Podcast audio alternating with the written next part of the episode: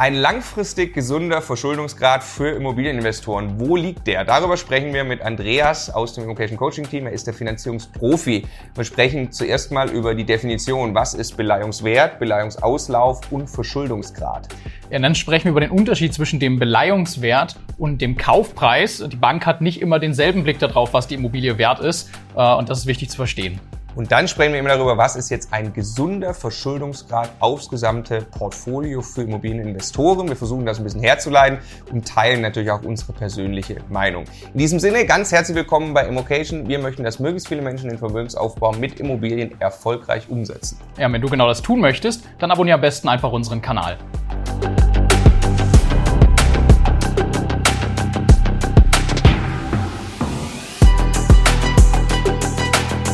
Der Immokation Podcast. Lerne Immobilien. Eine große oder ein, erstmal eine, eine Frage inhaltlich, was ist der Beleihungsauslauf? Mhm. Und dann natürlich, wie sollte ich das ganze Thema managen? Okay. Es geht eigentlich ja mal um die, um die große, äh, am liebsten würde ich ja immer ohne Eigenkapital genau. finanzieren genau. und nie tilgen.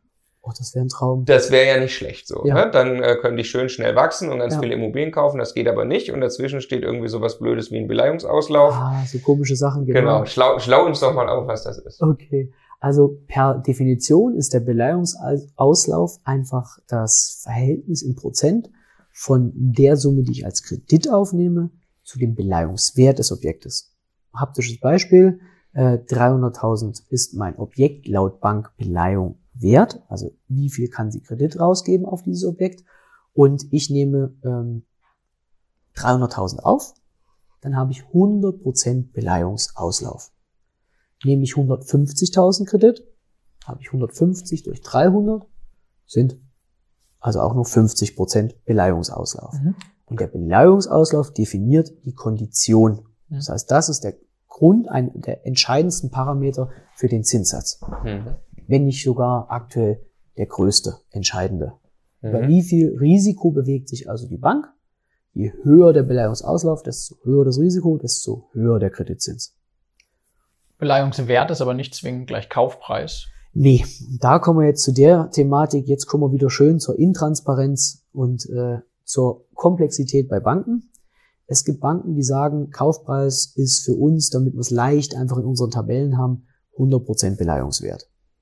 Das ist die einfachste Variante. Das ist schön, das versteht man immer. Mhm. Es gibt aber auch welche, die haben ein sogenanntes Standardabschlagsverfahren. Die sagen zum Beispiel, bis 400.000 Euro machen wir immer minus 10 Prozent zwischen Kaufpreis und Beleihungswert. Rein per Gesetz sind sie verpflichtet, einen Abschlag zu nehmen, weil der Beleihungswert ist der langfristig generierbare, einholbare Wert eines Objektes mhm. und nicht der aktuelle Marktwert. Mhm. Wenn wir zum Beispiel totale Überhitzung haben, also es gibt in manchen Banken, die sagen zum Beispiel in München, hier im schönen München, haben wir einen überhitzten Markt. Mhm. Dann kostet ein Objekt vielleicht gerade aktuell eine Million Euro, ist aber für die Bank nur 800.000 Beleihung wert. Mhm. Dann bringt man also quasi 200.000 plus die Erwerbsnebenkosten zum Beispiel EK mit und kriegt eine ganz normale 100% Finanzierung. Von den Konditionen, ja. Genau. Weil man ja 800.000 Kredit braucht versus 800.000 Beleihungswert. Und schon habe ich eine 100% Kondition und denke mir, sag mal, ich bringe euch doch 200.000 mit, plus die Erwerbsnebenkosten. Wieso kriege ich nur... Und in München steigen die Preise ja sowieso. Genau, richtig. Also was habt ihr für ein Problem? Ja. ja, weil halt keiner weiß, was ist in fünf Jahren, was ist in zehn Jahren, who cares? Und so lange ist ja mindestens eine Zinsbindung meistens und deswegen sichert sich eine Bank per Gesetz ab. Und ich sag's mal so, das einen freut, das anderen leid. Klar, als Investor möchte ich immer das haben, was du gerade gesagt hast. Kein EK und am liebsten nie tilgen, das wäre cool. Wenn wir so ein Banksystem aufbauen würden, dann fallen wir auch mal regelmäßig um. Ja, ja, das ja, ist einfach so. Ob jetzt nun wirklich das Banksystem in Deutschland gerade solide ist, das sei dahingestellt. Aber wir sind auf jeden Fall solider als die Bankenkrisen, die wir in anderen Ländern haben. Also wenn man sich mal außerhalb umguckt, äh, was außerhalb von unserem durchstandardisierten und äh, normierten Bankenprozess in anderen Ländern los ist, da kann ich mit Solidität und Vertrauen nicht unbedingt in, mit einer Bank gleichsetzen. Mhm. Ne? Deswegen ja, aber Beleihungsauslauf ist immer so eine so eine Hassliebe. Ja. ja, also das ist immer, weil es kann für mich etwas Gutes sein, es kann was Schlechtes sein. Also wir hatten jetzt zum Beispiel auch ein, äh, ein Objekt in München vermietet, da ist äh, die Bankbewertung 20 Prozent über dem gewesen, was der Kunde bezahlt hat. Hm. Mhm. Das war natürlich für den, als er das gesagt bekommen hat, zu was er gerade einkauft aus Bankensicht, und die Bank rechnet ja immer restriktiv, war der natürlich Ja. mit einem großen Grinsen versehen. Wollte ich gerade fragen, kann das sein, dass dann eine 100% Finanzierung eben gar nicht wirklich eine 100% Finanzierung ist, sondern je nachdem, ob ich gut oder schlecht einkaufe? Leider gilt in Deutschland wie immer das Niedrigstwertprinzip. Das heißt Okay. also, eine Bank muss annehmen den niedersten Wert. Sagen wir mal, die Bank bewertet das Objekt vom Beleihungswert her mit 350.000, auf dem Kaufpreis steht aber 300.000. Wenn es nicht gerade ein Familienkauf ist oder irgendein Kaufgrund, der wirklich explizit hervorsieht, warum das zu einem günstigeren Kaufpreis jetzt rausgegangen wird Hm. oder rausgegeben wird, Hm. dann ist das ein ganz normaler, dann sagt man, der Marktwert ist nur die 300.000 und dann ist das auch die Obergrenze. Und andersrum, wenn ich zu teuer einkaufe, Ja. dann habe ich automatisch schon eine 120% Finanzierung von den Perfekt. Konditionen her. Genau so ist es. Also dann, ähm, ich sag mal so, wenn man bei einer Bank ist und die sagt, oh, ist zu teuer, das muss nichts heißen. Vielleicht Ja. arbeiten die mit einem Bewertungstool, was einfach drei Jahre veraltet ist. Hm. Das muss nichts heißen. Gehe ich aber zur vierten, fünften, sechsten, siebten Bank oder ruft mich mein Vermittler an und sagt, egal wo wir es einreichen, wir haben am Anfang immer grün, aber immer wenn die geprüft haben, wird's rot oder gelb, sieht immer schlecht aus danach, dann kann man auch mal den Hinweis geben, Möglicherweise kaufst du zu teuer. etwas arg zu teuer. Deswegen sage ich zum Beispiel immer auch Makler und Finanzierer trennen. Das heißt, es sollte nicht der Makler, es ist nicht bös gemeint, Ja, ja. wirklich nie bös gemeint. Also Ja. ich arbeite wirklich, ich, ich krieg für, äh, also die meisten Zuführer sind bei uns Immobilienmakler, wo wir die Finanzierung professionell abwickeln.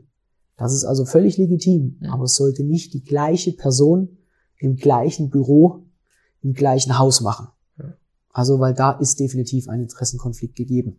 Weil er immer sagt, das ist ein guter Preis. Und möglicherweise kommt aber von der Bank mal ein Signal, wo es eigentlich eine Beratung, ein kleines, kurzes Coaching für den Käufer braucht. Du kaufst mir was zu teuer, würde der Makler nie sagen, der will den Deal machen. Genau, richtig. Also ich möchte nicht über alle Nee, aber logisch, scheren, aber Interessenskonflikt. Aber das könnte ein Interessenkonflikt sein. Deswegen würde ich da sagen, gerade zum Thema Beleihungsauslauf, ähm, also wie gesagt, wenn da Kooperationen bestehen, super. Hm. Das ist völlig legitim. Aber wenn es halt im Haus, im gleichen, ich weiß, das ist viel, deswegen, da trete ich jetzt bestimmt auch dem einen oder anderen auf den Schlips. Aber das ist etwas, wo ich mir als Kunde, als Anleger, als Investor halt eine sichere, neutrale Meinung noch einhole. Ähm, die sollte man dann haben. Und da, da beim Beleihungsauslauf gerade, da kann man sich auch ganz schön verzocken, weil viele von unseren Immocation-Usern machen ja deutschlandweit. Die haben einen Standort analysiert nach, ne, nach den gängigen Mikro-, Makro-Möglichkeiten und wohnen ja aber nicht direkt dort. Mhm. Und dann gibt es auch mal eine Straße, die zum Beispiel vielleicht in diesem Ort, die vielleicht cool ist, aber vielleicht in Wirklichkeit nicht ganz so cool. Ja. Und da ist es schon mal gut, wenn man eine Rückmeldung und ein Feedback bekommt, wo man gesagt bekommt, ey, Ja. da solltest du auf das und das achten. Lass uns mal, lass uns mal über Risiken reden, weil ein, Mhm. ein hoher Beleihungsauslauf, also wenig Ja. Eigenkapital rein Ja. und am besten auch nicht tilgen und so, klingt ja erstmal ganz toll für den Cashflow und für Wachstum, aber meine Immobilienpreise können, können auch fallen, es kann irgendwelche Ja. Rücksetzer geben, so. Ja. Es gibt ja auch Risiken, die damit einhergehen. Ja.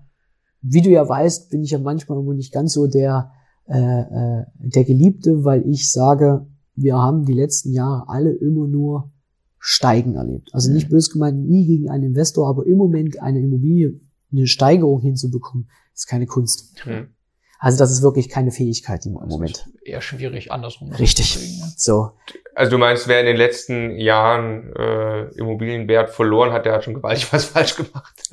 Ja, das Ja. ist nett ausgedrückt, Ja, ja. ja, Also da ist vielleicht, ne, lass uns Ja. mal lieber. Ja. Ähm, deswegen ist es ganz einfach so, dass es im Moment keine Kunst. Wir haben aber, also davon bin ich auch überzeugt, wenn man Investor wird und wenn man mehr als drei, vier, fünf Wohnungen oder Wohneinheiten oder Immobilien kauft, dann ist das ein Unternehmen. Ja.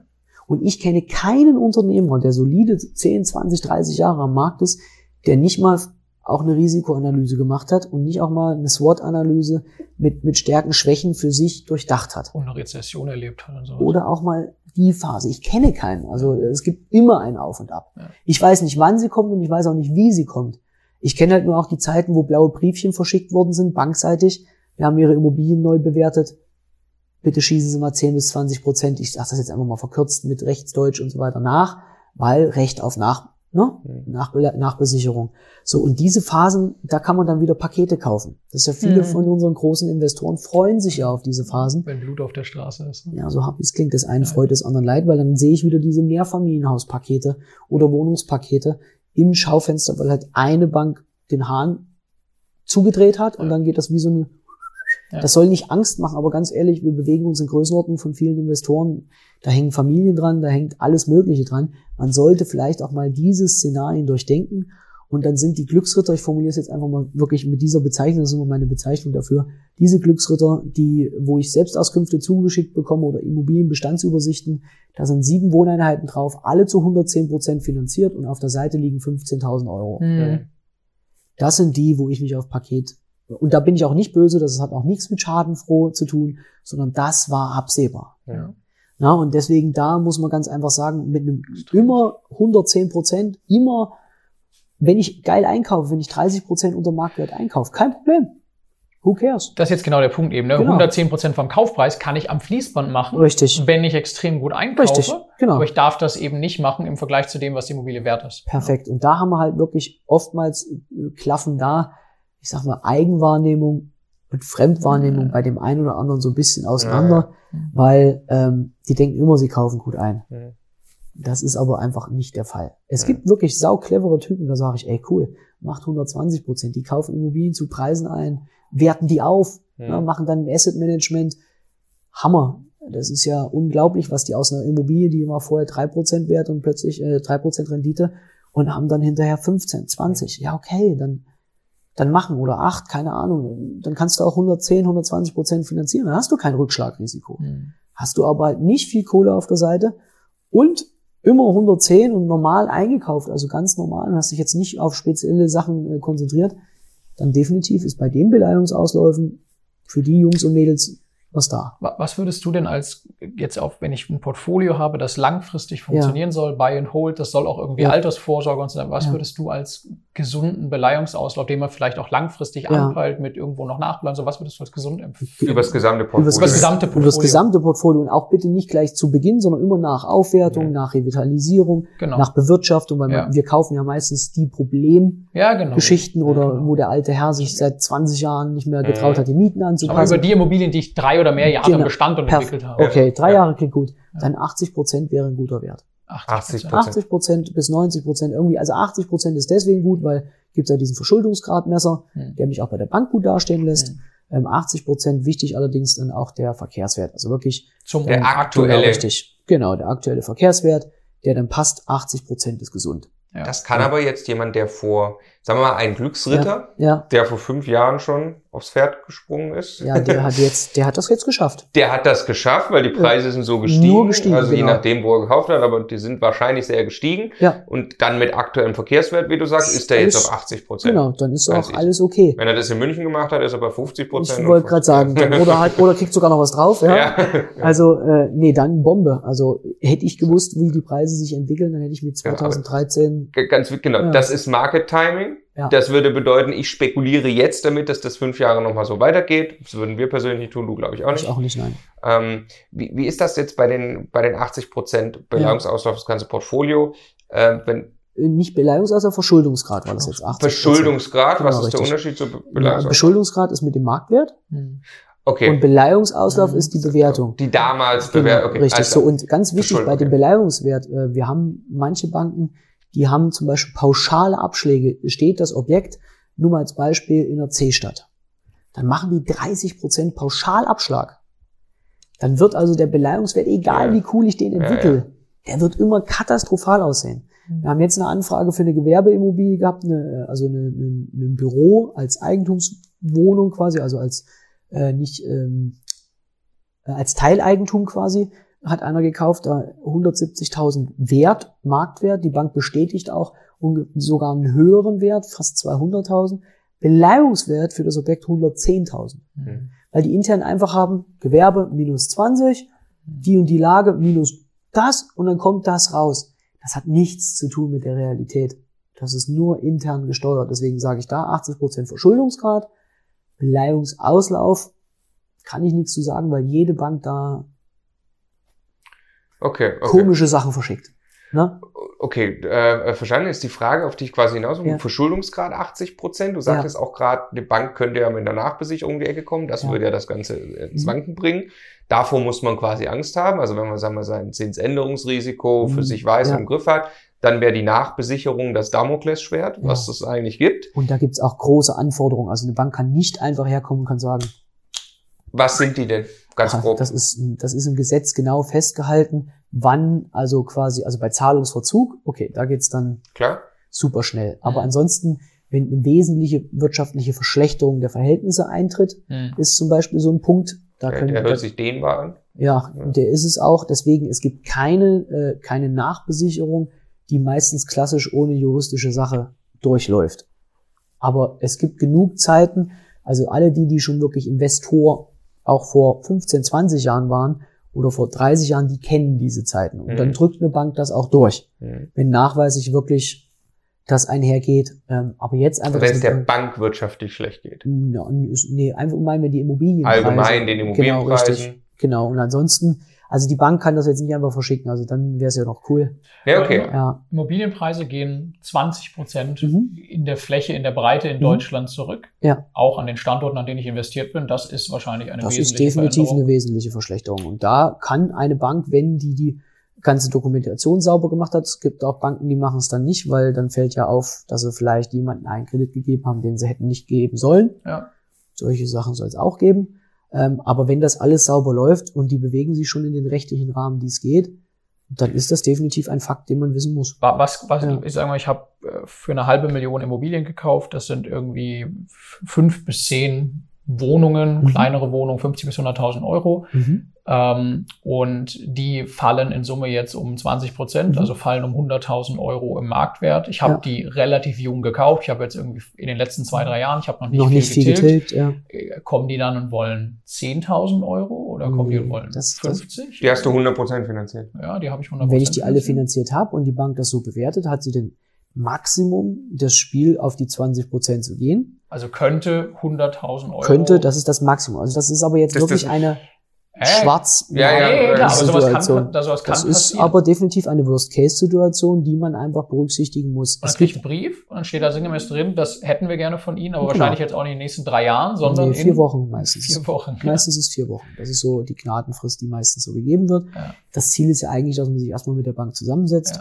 Das ist das Hauptziel und dann bespricht, was es für Lösungsmöglichkeiten gibt. Dafür gibt es ja extra spezialisierte Sanierungsabteilungen. Da ja aber die letzten Jahre alles nur nach oben gegangen ist, äh, sind auch Sanierungsabteilungen zum, zum Teil in Banken komplett geschlossen worden oder ausgelagert oder ge- outgesourced oder gebündelt worden, weil es einfach gar nicht mehr so viel gibt. Das ist, wenn man sich mit, äh, mit Investoren unterhält, die zum Beispiel früher Zwangsversteigerungseinkäufe gemacht haben. Die Anzahl der Zwangsversteigerungen ist ja so dramatisch gesunken. Ja. Äh, die sagen, man kriegt da ja fast nichts mehr. Die waren aber früher war das der ihre Lieblingseinkaufsquelle. Ja. Ähm, also warum? Weil Banken regelmäßig saniert haben. Ja. Dadurch, dass wir aber die Werte ja so nach oben steigen, Ja. da gab's das nicht. Deswegen, ich weiß nicht, wann es kommt, ich weiß nicht, ob es kommt, ich weiß auch nicht, wie es kommt. Das wäre eine Glaskugel. Aber du hast ja gefragt, ja, das ist ein berechtigter Punkt. So wie bei jeder Firma die Auftragslage, nur weil sie jetzt gut ist, muss nicht in fünf Jahren im Stahlhandel meinetwegen noch so gut sein. Ja. Das weiß ja keiner. Wo kommen die, die 100.000 Euro, die 20 Prozent? Du hast, Ja. wir kamen gerade mal von Ja. Verschuldungsgrad bei 80 Prozent. Genau. Würdest du dich wohlfühlen? Ja, und zwar Komm. des, genau, Entschuldigung, äh, und zwar deswegen, weil aktuelle Rechtsprechung sagt meistens, wenn es nicht um 20 Prozent sich verschlechtert, darf eine, also dann ist, dann ist, sind noch nicht genug Die Indizien. für Immobilienpreise. Genau, richtig. Wenn da nicht 20 Prozent Verschlechterung eingetreten ist, klappt es fast im Moment nicht, dass eine Nachbesicherung durchgeht. Wenn ich 80 Prozent Verschuldungsgrad habe, Ja. aber 40 Prozent Preise einbrechen. Dann wiederum ist ja definitiv gegeben, also dann bist du ja, Das heißt, eigentlich gibt es quasi Korrelation. Wenn ich jetzt einen Verschuldungsgrad Ja. von 60 Prozent habe, dann könnte ich 40 Prozent Preisfall. Aber so ja, ganz einfach. kann man genau. mal. Das ne? ist ja zum Beispiel das, warum ja auch äh, ähm, manche große Investoren einfach für um völlige Sicherheit zu haben, immer nur ohne persönliche Bürgschaft und immer nur mit 60 Prozent finanzieren. Hm. die einfach sagen, die Eigenkapitalrentabilität ist nicht mein A und O. Ja, ich, ja. ich komme aus anderen Gesichtspunkten, Cashflow, ich möchte ein passives Einkommen, ich möchte Sicherheit, ich möchte absolute Ruhe, die finanzieren dann 60 Prozent. Okay. Aber da ist absolut Ruhe. Was ist, wenn die Preise 80 Prozent Wird es nicht geben. Dann haben wir andere Thematiken. Ja. Dann schafft die Brief, äh, die Bank nicht mehr, den Brief zu verschicken. Ja, ja, ja, ja, ja, Dafür hat sie dann auch kein Geld mehr. Fair, fair. Ja, also das zum Thema Beleihungsauslauf. Mhm. Thank you.